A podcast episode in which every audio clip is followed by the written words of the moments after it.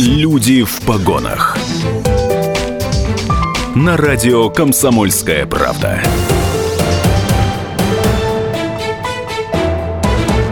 Добрый день, дорогие друзья. 13.05. Радио «Комсомольская правда» Екатеринбург. Э, Юлия Недосекова у микрофона. Это программа «Люди в погонах». И напротив меня э, сидит очень симпатичный человек. Начальник управления по работе с личным составом ГУ МВД по Свердловской области Владимир Теряев. Добрый день, э, Владимир Сергеевич. Добрый день, Юлия. Вот хотела вас сначала спросить, за что вы любите работу, но спрошу об этом попозже. А, давайте все-таки а, про кадровый состав начнем а, разговор. Из кого он состоит, кто идет, как отбираются, какие критерии, ну и так далее. И прежде чем вы начнете отвечать на этот вопрос, я хочу предложить нашим слушателям звонить нам в эфир 3850923, либо комментировать, писать WhatsApp, Viber, Telegram, плюс 7953 385 0923. Владимир Сергеевич, кадры. Спасибо большое.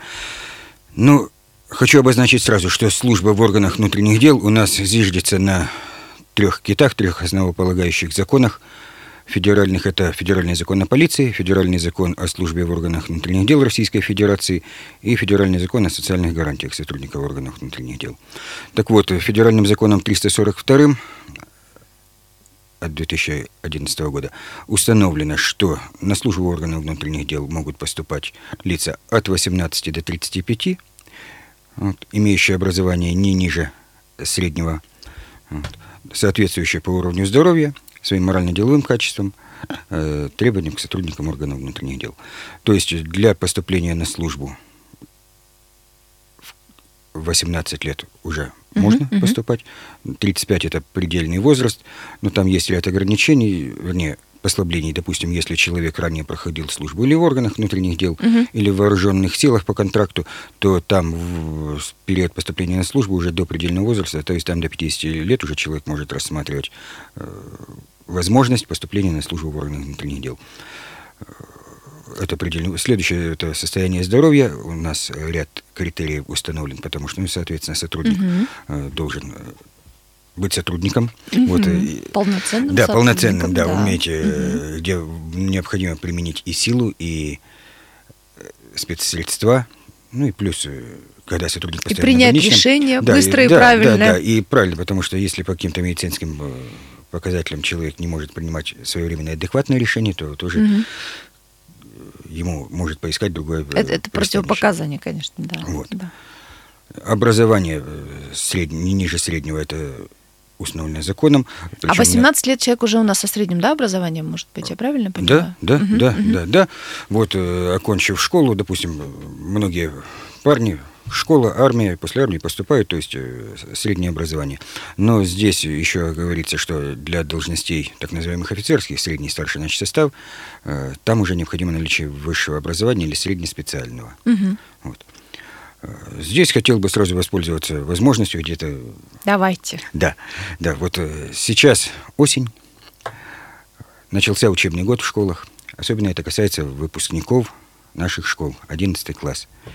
Вот. Многие, конечно, я думаю, уже определились, куда пойти. Ну вот, э, тем, кто уже еще не определился или уже определился, но еще может передумать, э, есть у нас в системе внутренних дел своя образовательная система. Ряд образовательных организаций МВД России, которые дают профильное образование. Угу.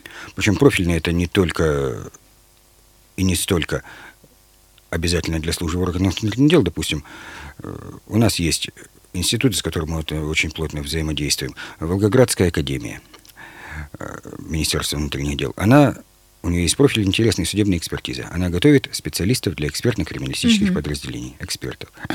Вот. Есть Воронежский институт МВД России. Там помимо тоже профильной специальности юриспруденция, есть э, компьютерная безопасность, информационные технологии и связь специальностей. Поэтому профиль большой этих специальностей. Вот. И для тех, кто еще думает, я хотел бы все-таки предложить обдумать вариант поступления в образовательной организации МВД России. Здесь ряд есть таких ну, можно сказать, дополнительные бонусы, приятные стимулы.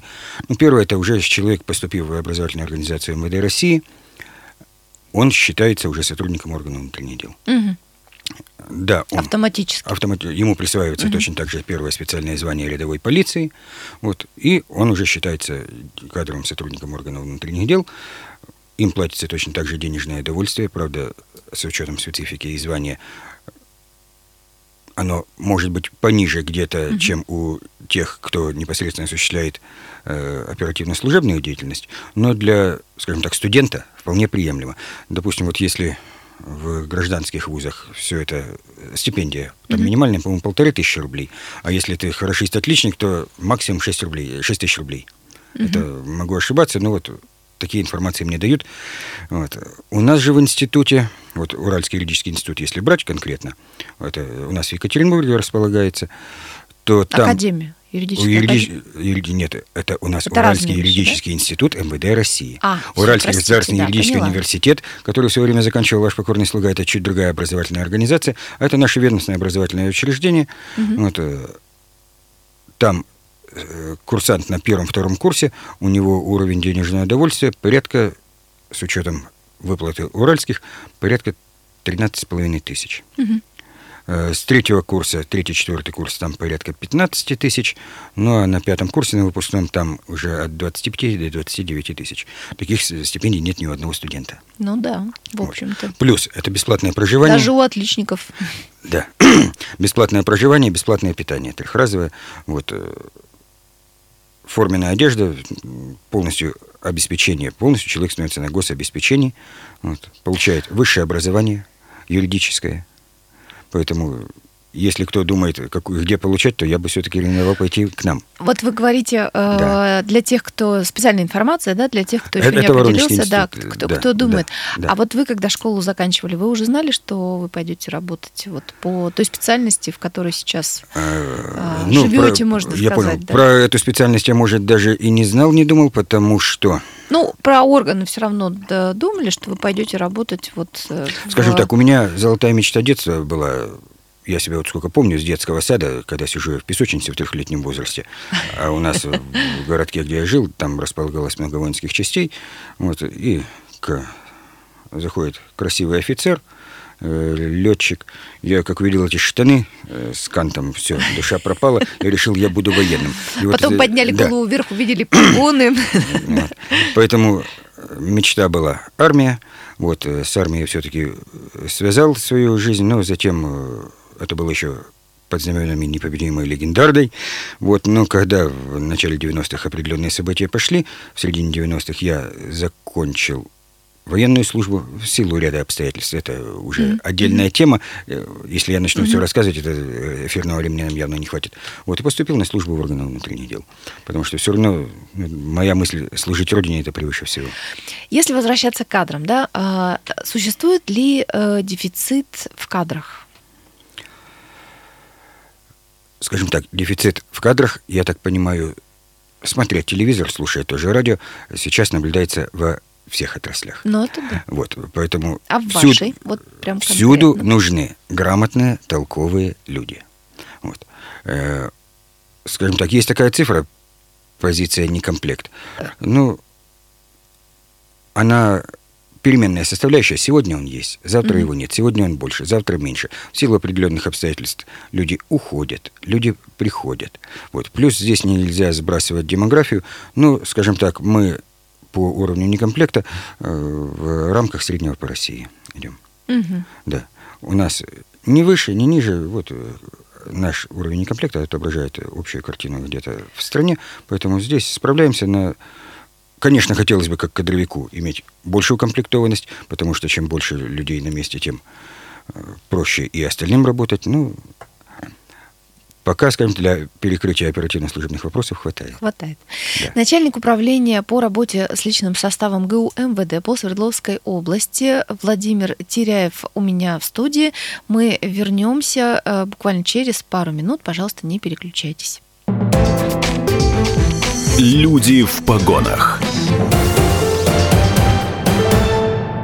Добрый день, дорогие друзья, еще раз. Юлия Недосекова у микрофона, радио «Комсомольская правда» Екатеринбург. У меня в гостях начальник управления по работе с личным составом ГУ МВД по Свердловской области Владимир Теряев. Если у вас есть какие-то вопросы, особенно которые касаются кадрового состава, а, к Владимиру Сергеевичу вы можете позвонить нам в прямой эфир 3850923, либо а, пишите ваши комментарии WhatsApp, Viber, Telegram, плюс 7953 385 0923.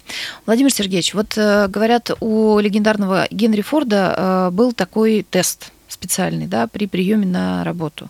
Э, он сажал человека в машину, ну, он вообще очень любил в неловкие ситуации людей ставить, да, в общем, он сажал человека в машину и, ну, начинал говорить ему, куда ехать, да. И вот у него было три варианта.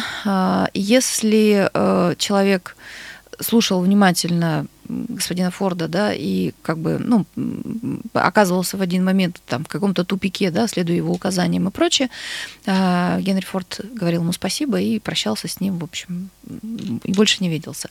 А, если э, человек, э, ну, э, скажем так, задавал по ходу вопросы, да, ну, то есть вступал с ним в разговор, э, там спрашивал, куда повернуть и так далее. В общем, э, ему отводилось место, ну, где-то в каком-то менеджерском составе, не знаю, в каких-то, в общем, э, офисных сотрудниках, ну и прочее.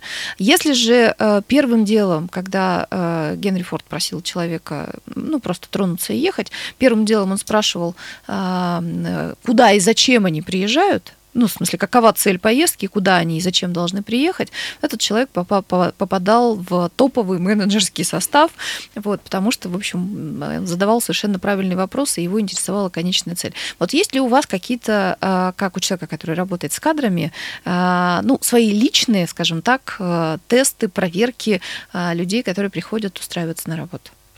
Понятно.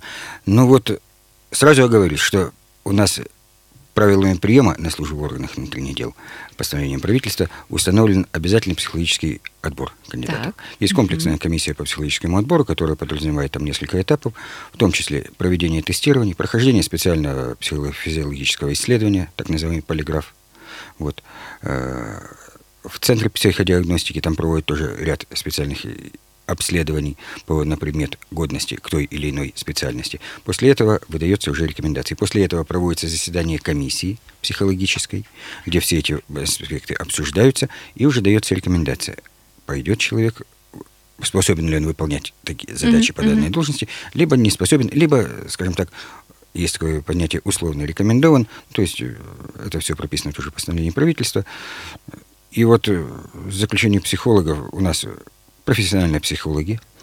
Вот, в системе МВД тоже есть образовательные организации, где готовят психологов для нужд МВД. Если, ну, к сожалению, в нашем Уральском юридическом институте сейчас не готовят, сейчас Московский э, университет юридический, а до недавнего времени даже у нас в Уральском юридическом психологов готовили, которые приходили к нам на службу и в психологической службе работают. Mm-hmm.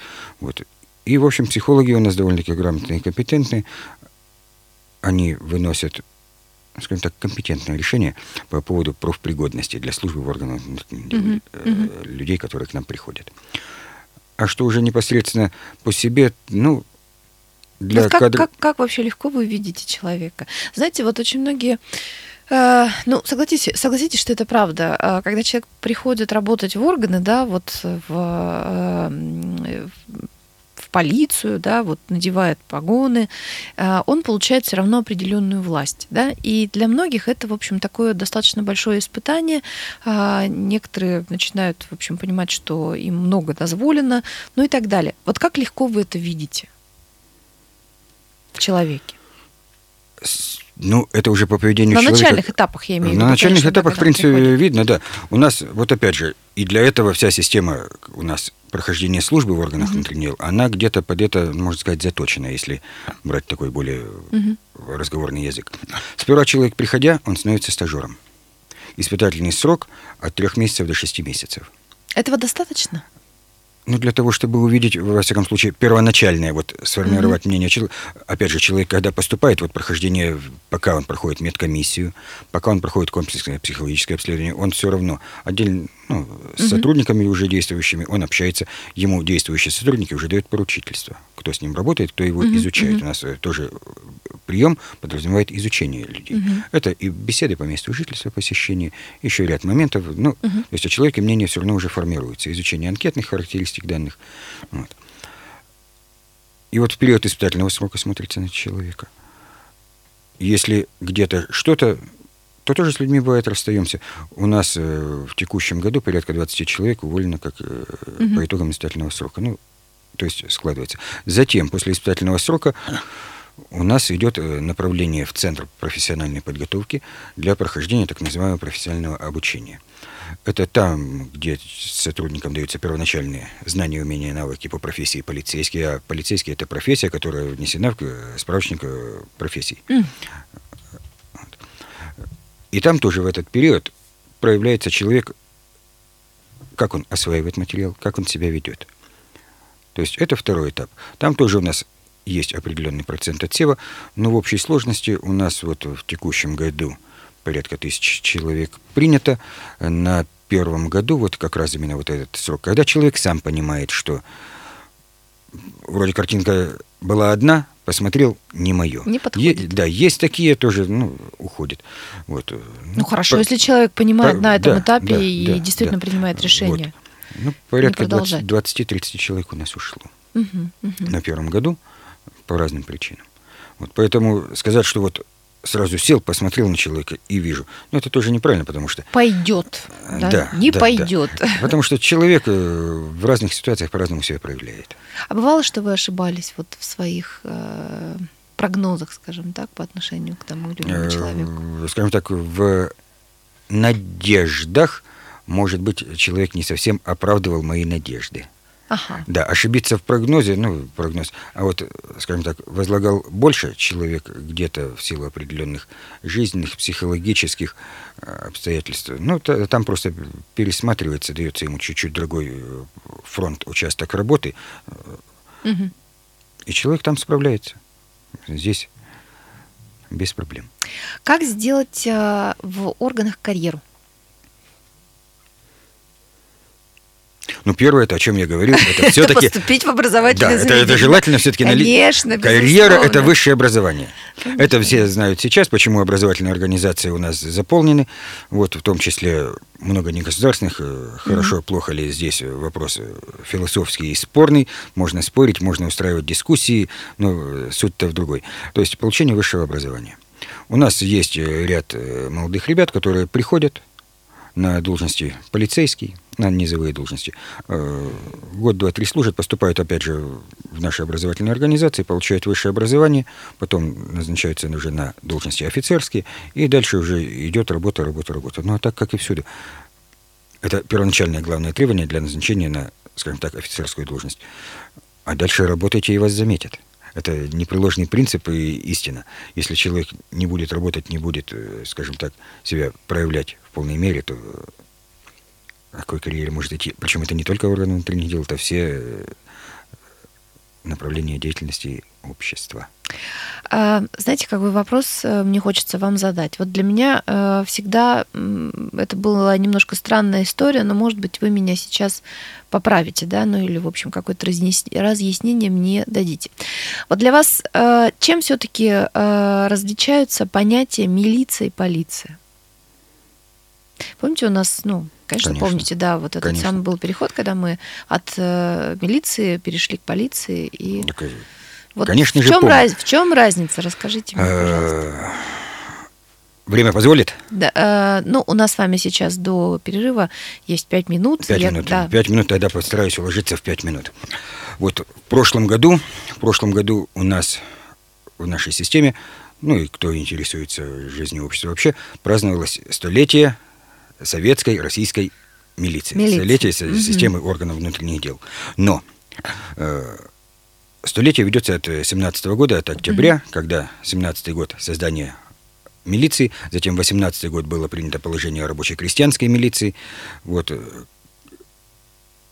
Но до этого это органы внутренних дел Мгм. по-другому, скажем так, полиция, все, они тоже существовали. История российской полиции насчитывает 300 лет. Вот в этом году, 5 Мгм, июня, мгм. мы отмечали э, довольно-таки торжественно э, 300-летие российской полиции. Мгм. Потому что в 1718 году Петр I назначил оберполицмейстером Антона Мануиловича Девиера, вот, оберполицейстером Санкт-Петербурга. Вот от этой даты принято считать э, Вести отсчет. да, да, российской именно полицией, потому что Мгм. пошло именно слово полиция. Мгм. Хотя до этого тоже были люди, отряды, это и стрельцы, которые все равно выполняли, скажем так, охранно-полицейские функции, Мгм. которые наводили порядок, задерживали, ну вот именно полиция, именно с названием полиция, это 1718 год.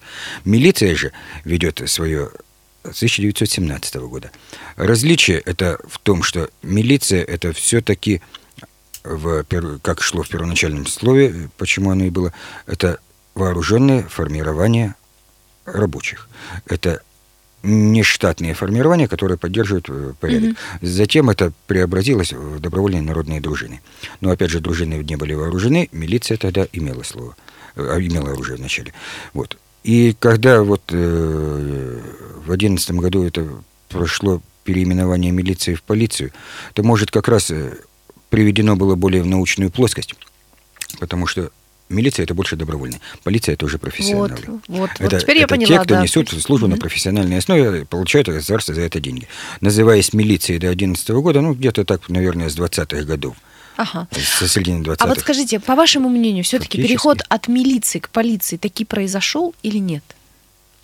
Или мы в процессе сейчас? Ну, то есть вот... Я понял. Э, А как с таковой это только смена названия, потому что я еще раз начал. Со середины 20-х годов, когда ушли все эти части особого назначения, создаваемые из добровольцев, когда все перешло уже на профессиональную основу, уже тогда, по идее, от милиции осталось только название. Это уже, по идее, эти формирования органов внутренних дел, они выполняли полицейские функции. Это поддержание порядка, пресечение правонарушений. Это все равно полицейские функции государства. И в международной э, правовой э, научной системе это так и носит. Это полицейские функции. Некоторые государства, даже бывшего СНГ, бывшего Советского Союза страны СНГ, они раньше перешли, они сразу после Мгм. э, 91 года перешли на название полиции. У нас же в России это, ну, где-то связано с негативным фактором было, поэтому здесь э, временной период чуть-чуть затянулся. На кадровую политику это никак не повлияло, вот этот переход? Или какие-то Э, Здесь у нас были? ужесточились гораздо требования к сотрудникам. В принципе, и до 2011 года тоже Требования было ряд были, да, ограничений. не- не- да, не ряд мягкие. ограничений, да. Э, Сейчас, э, вот как раз этот переходный период с 2010 года на нас в полной мере распространились требования э, антикоррупционного законодательства. Это преследование сведений о доходах, соблюдение требований к служебному поведению именно государственного служащего. Если раньше мы были отдельные когорты, сейчас на это на нас полностью распространилось ряд дополнительных обязанностей, которые именно связаны с прохождением государственной службы как госслужащего. Мгм. Вот. В том числе и открытость обществу. Добавилась, э, скажем так, система органов внутренних дел на сегодняшний день, я не побоюсь, что из всех силовых структур это самая открытая для общения структура, потому что ну, остальные э, менее... Сложнее идут на контакт. Да, да. Понятно. У них более закрытые, более корпоративные уже установки. Э, У нас открытость общества это провозглашено в законе о полиции. Там ряд моментов добавлен, таких как выступление, допустим, первых руководителей перед представителями органами э, власти. Это начальник главка выступает перед ЗАГС собранием Свердловской области э, ежегодно. А те- руководители территориальных органов перед муниципалитетами. Вот и у нас есть программа «Люди в погонах». Да, да? да, и очень хорошо, что нам, мы с вами да, вы- беседуем. Вы приходите Да. к нам и рассказываете о своей работе. Начальник управления по работе с личным составом ГУ МВД по Свердловской области Владимир Теряев а, у меня в гостях. Мы вернемся в студию после выпуска новостей. Люди в погонах. Дорогие друзья, Юлия Недосекова у микрофона. У меня в гостях начальник управления по работе с личным составом ГУ МВД по Свердловской области Владимир Теряев. Э, мы говорим на самые разные темы, но э, в основном о том, кто идет работать э, в полицию, кто, как люди отбираются, какие учебные заведения они должны закончить, ну и так далее. Если у вас есть какие-то вопросы, вы можете нам позвонить 3850923, либо WhatsApp, Viber, Telegram, пишите, комментируйте. Плюс 7 953 385 0 923. Владимир Сергеевич, вот скажите, пожалуйста, почему все-таки э, жители нашей страны, и это тоже факт, к сожалению, э, по большей части боятся людей в погонах? Вот почему у нас все-таки складывается пока такая ситуация, и что с этим делать, как, как эту ситуацию пере, переломить, Нет, скажем переломить. так? Да. Ну, я думаю, что здесь все-таки определенные исторические традиции. Причем я бы их не связывал даже с э, славно известными 30-ми годами. Вот корни еще гораздо раньше. Расскажу чуть-чуть из собственной да, жизни. Да. Вот, в свое время, проходя военную службу, служил я за пределами в один период нашей Родины, служил в группе советских войск Германии, у меня там было два культурных шока. Первый культурный шок, это был, когда утро раннее мы в патруле идем в магазинчик, маленькие mm-hmm. частные магазинчики там были распространены, подъезжает машина, выгружает несколько ящиков молока, вот, уезжает. Стоят ящики молока просто возле подъезда. Идет гражданин, берет пару бутылок молока, стоит мисочка, он туда кладет денежки и пошел. Следующий подошел, тоже бутылочку взял, угу. положил бумажечку денежек, отсчитал себе сдачу и пошел. Для меня это, если честно, выходца из Советского ну, да. Союза, из э, начала 80-х, это был небольшой культурный шок, как так можно. Вот. Второй культурный шок, это тоже был, когда я понял, что мы не скоро еще будем жить так, как живут в Европах. Маленький городок, один светофор на весь город.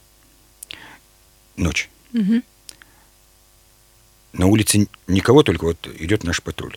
Идет немец, светофор красный свет, ему нужно перейти улицу. Он встал и стоит. Светофор включился зеленым светом, он, пере... он пошел дальше. Вот это, я тогда я понял, что вот это вот, это начинается с корней поколениями. Ему ничто не мешало пойти, никого ну, да. нет вообще. Нас он и то не видел. Но он стал, он добросовестно стоял и ждал, когда включится зеленый свет. То есть это уважение к праву, к правовой системе. У нас же в России, ну это и вся Россия, и э, история российского государства, она, скажем так, если где-то что-то не нравится, топор за пояс, лапти под, э, перевязал, семью забрал и осваивать новые территории. Там, где не дотянется uh-huh, рука uh-huh. власти. Поэтому здесь где-то исторически вот так сложилось. Ну и плюс именно это еще от царя Гороха образ блюстителя порядка, стража закона, не совсем хорошо где-то. Это еще из царской России. Угу. Ну да, я да, с вами согласна. Да. Поэтому у нас точно так же, в отличие от Запада, очень не приветствуется система, скажем так, сотрудничества граждан простых с органами внутренних дел. Ну, вот я, да, я, я да, лишний да. раз То, что на Западе считается подумаю, доблестью... Под, подойти, на... да, к человеку в погонах, задать ему какой-то вопрос, ну вот когда я на улице даже нахожусь или нет. Подходите. Вот, вот э, чемпионат мира по футболу, да, чемпионат мира по футболу, который проходил здесь, он, э, в принципе, показал, что наши сотрудники вполне адекватные люди. И... Ну, чемпионат мира нас вообще как-то сильно поменял. Вот я смотрю на наш город, на... Ну, э, и город, да, но мы, мы остались теми же. Просто это изменило где-то отношение к самим себе и к, и к э, окружающей да, соглашусь, жизни. Соглашусь. Вот, уж уходит вот эта зашоренность, наша кондовость, что вот вот мы и больше нет ничего. Оно все есть. Вот даже сейчас получил я для рассмотрения письмо, пишет э, священник из Америки, угу. он, правда, не с чемпионата мира, а с царскими днями, которые угу. проходили, он пишет, потерялся, заблудился от группы, подошел к сотрудникам, стояли на машине, э, имен не знаю, знаю одного, зовут Алексеем, он позвонил своему начальнику, который был Иван. Иван этот приехал, дал мне телефон, я сделал звонки друзьям, узнали все, куда везти. Они меня отвезли, ничего не взяли, чаем поили, успокаивали и утешали. Скажите им спасибо, пожалуйста, этим сотрудникам. То есть вне зависимости от того, был бы он не американец, был бы он откуда-то из Сибири, было, отношение было бы то же самое. Все зависит от человека. У нас работают такие же люди. Органы внутренних дел – это полный слепок общества. У нас это ваши соседи, Ну да. Вот ваши конечно. знакомые, они все работают. Это Я же люди. регулярно в лифте езжу с человеком, который, ну, явно работает, явно ваш коллега, скажем так. Поэтому здесь... э, Здороваемся, разговариваем на людей, наши людей с иной планеты у нас нет. темы, да. Поэтому точно так же, как на улице, точно такие же люди. Если вы к э, обычному человеку не стесняетесь подойти, почему вы стесняетесь подойти к сотруднику? Вот, кстати, знаете, одно из впечатлений, э, хороших впечатлений, надо сказать, э, я не очень разбираюсь, да, и понимаю, вот насколько, ну, как бы относится там к, к, к вашим подразделениям или нет, но со многими, вот, что называется, и на старуху бывает проруха. Эвакуировали у меня машину. Я вообще, ну, стараюсь ставить машину так, чтобы ее, естественно, никуда не увозили. Я вообще горжусь тем, что я а, правильно паркуюсь, да, и соблюдаю правила дорожного движения. Вот. Но э, бывает иногда такое, случается, не то, что ты специально это сделал, а просто, ну, где-то поставил машину, не понял, что там знак или еще что-то. Со многими это такое бывает людьми. Вот. А, так вот, э, приезжаешь э, э, на Степана Разина, да, в, вот в то самое место, где, собственно, тебе выписывают все эти штрафы и так далее. И удивительное дело, э, ты общаешься с людьми в погонах, которые тебе выписывают все вот эти вот бумажки, и понимаешь, что с тобой, во-первых, нормально по-человечески разговаривают, да, э, не, нет э, ощущения, что тебя осуждают, ай-яй-яй, какой ты плохой, машину там не туда. Ну, разные же ситуации бывают. Кто-то действительно преднамеренно это сделал, а кто-то, ну, случайно, вот как там многие а, эту машину оставил. То есть с собой совершенно с уважением, спокойно, без раздражения, хотя люди, конечно, психуют, нервничают в этот момент и так далее. Вот, но два вот этих парня, которые сидели напротив меня и выписывали, значит, вот эти вот бумаги, я получила удовольствие от общения с ними. Я была настолько вот удивлена вообще этой всей ситуацией, и а, вот в этот момент я поняла, что действительно ситуация меняется, и слава богу, что так. Вот. Да. Я высказалась да, Да. по, по этому Вот. поводу. Ну, С другой стороны, знаете, вот тоже вопрос. Вот смотрите, в много сообщений в средствах массовой информации в последнее время о... Ну, они всегда были, но вот сейчас как-то прям последний месяц особенно их много, а, о неправомерных действиях а, полиции. Ну и вот эти все истории в Каменске-Уральском, да, когда а, подростков б- Мгм. приводили, да, в Мгм. полицию и, а, ну, как, в общем, опять же, пишут в средствах массовой информа- информации, доказано, что было и там психологическое, и физическое воздействие и так далее. Вот что вы чувствуете, когда а, слышите вот эти истории, и вообще как, насколько легко или сложно вот так признавать э, ошибки системы, скажем так, ну, потому что это же не ваши там личные, да, или там вот если э, начальники у этих людей есть, это не их личные ошибки, но так или иначе они имеют к этому отношение. Вот что с этим делать? Ну, здесь скажем так, что вот эти признают, не признают, э, у нас... Нет, е- они-то да. Я имею в виду, У нас вот вы, есть- как человек, понял. который имеет отношение к Я этой понял. системе. По да. данным всем фактам у нас, несомненно, назначаются, проводятся служебные проверки. Здесь мы разбираемся. Э, То, что, скажем так, средства массовой информации – это отдельная ветвь власти, это Ну все да. понятно, которые формируют общественное мнение. И где-то порой э, возникает вопрос, а на чью воду льют мельницу, в- на чью мельницу льют воду определенные товарищи. Вот. По тому, что было, не было. Еще раз говорю, проводятся проверки. Если в ходе проверки устанавливается, подтверждается, что да, сотрудники нарушили одно, второе, третье, здесь уже в зависимости от степени нарушения материал или пересылается в Следственный комитет, потому что у нас э, сотрудник является спецсубъектом расследования, по ним проводит Следственный комитет Российской Федерации. Вот. Либо, если там содержится исключительно дисциплинарный проступок, то привлекается к мерам дисциплинарной ответственности. Но тоже они бывают разные. Вот. Э, Чувствую, ну, скажу так, что восторга совсем не чувствую. Мгм. Вот, потому что все равно где-то что-то, если кто-то совершает, да, это где-то просчеты и на стадии приема, и на стадии дальнейшей работы. Где-то бывает человека не досмотрели тоже.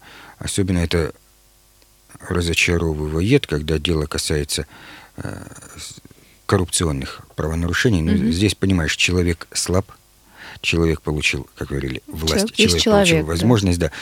И где-то что-то, где-то не доработали.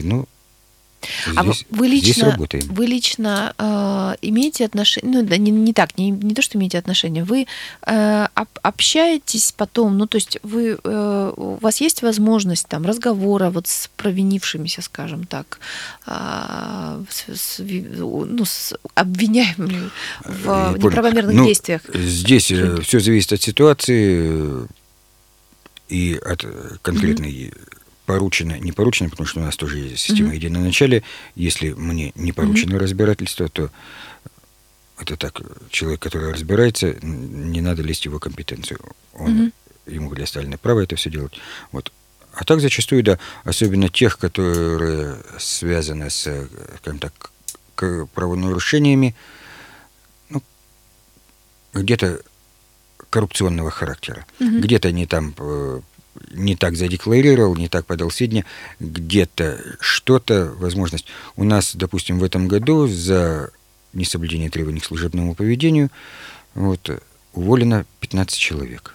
Угу. Это вот чисто те, которые пошли в реестр, который ведется с этого года, уволенных в связи с утратой доверия. Вот именно статья утраты доверия. Они практически все проходят через комиссию, членом которой я являюсь, поэтому там в ходе комиссии тоже с людьми общаешься.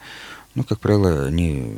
А у них нет шансов потом уже попасть э, Нет, у них шансов... Органы? Нет, у них не только в органы, у них э, с этого года и вообще шансов, потому что создан единый реестр угу. лиц уволенных в связи с утратой доверия.